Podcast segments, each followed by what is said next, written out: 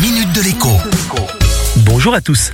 En début de semaine, je suis allé vider une boîte aux lettres professionnelle que je ne consulte qu'une fois par trimestre. Normal, désormais on reçoit quasiment tout par mail. Et en effet, à l'intérieur, il y avait une seule facture égarée au milieu de tas de courriers administratifs parfaitement inutiles et de relevés bancaires que je reçois aussi en ligne. Et puis, et puis, il y avait au milieu de tout ça un tombereau de publicité. Pour dire les choses autrement, ma boîte était remplie à 95% de prospectus, de catalogues et de courriers publicitaires routés par la poste. Alors bien sûr, on peut toujours essayer de mettre un autocollant Stop Pub sur sa boîte aux lettres.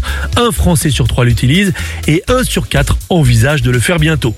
Mais ceux qui ont déjà l'autocollant sur leur boîte aux lettres peuvent témoigner. Ça ne marche pas à tous les coups.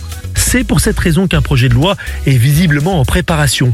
Il vise à remplacer Stop Pub par Oui Pub. Concrètement, si une telle loi est adoptée, seuls ceux qui auront apposé un autocollant Oui Pub sur leur boîte aux lettres recevront donc prospectus et catalogues. En réalité, la mesure ne sera pas automatique. Elle devra être confirmée au niveau local, par exemple, par un arrêté municipal. Paradoxe, quand on demande aux Français s'ils reçoivent trop de publicité dans leur boîte aux lettres, ils répondent oui. Mais quand on leur demande s'ils font des bonnes affaires grâce aux offres promotionnelles et au catalogue, ils répondent aussi très majoritairement oui. En réalité, le problème n'est pas de recevoir de la pub, mais de pouvoir recevoir la pub que l'on désire.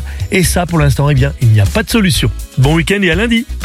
La minute de l'écho avec Jean-Baptiste Giraud sur radioscoop.com et application mobile Radioscoop.